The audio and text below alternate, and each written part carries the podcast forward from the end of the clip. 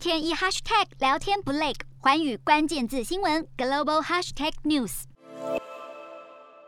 新冠疫情延烧时，民众改为居家运动，不止让居家运动器材的竞争越来越激烈，还带旺业绩，也让健身科技产业大爆发。但随着疫苗覆盖率提升，经济重启后，让民众又回到健身房。根据足迹分析业者的资料，从去年九月起，全美每周上健身房的人数逐渐回升。从十一月底到耶诞节期间，造访人数甚至已经超越二零一九年的水准。这项趋势相当关键，因为传统上接近年底的时候，大家造访健身房的次数通常会变少，等到新年过后才会再有动力踏进健身房。不过，随着防疫措施放宽，英国过去这一周健身房会员数已经有所成长。美国 Omicron 疫情的高峰期似乎也已经过去，这让熬过疫情的健身房业者感到振奋。针对居家健身，美国科技大厂苹果也来分一杯羹，推出运动课程，包括做瑜伽和跳舞课程。面对疫情后的世界，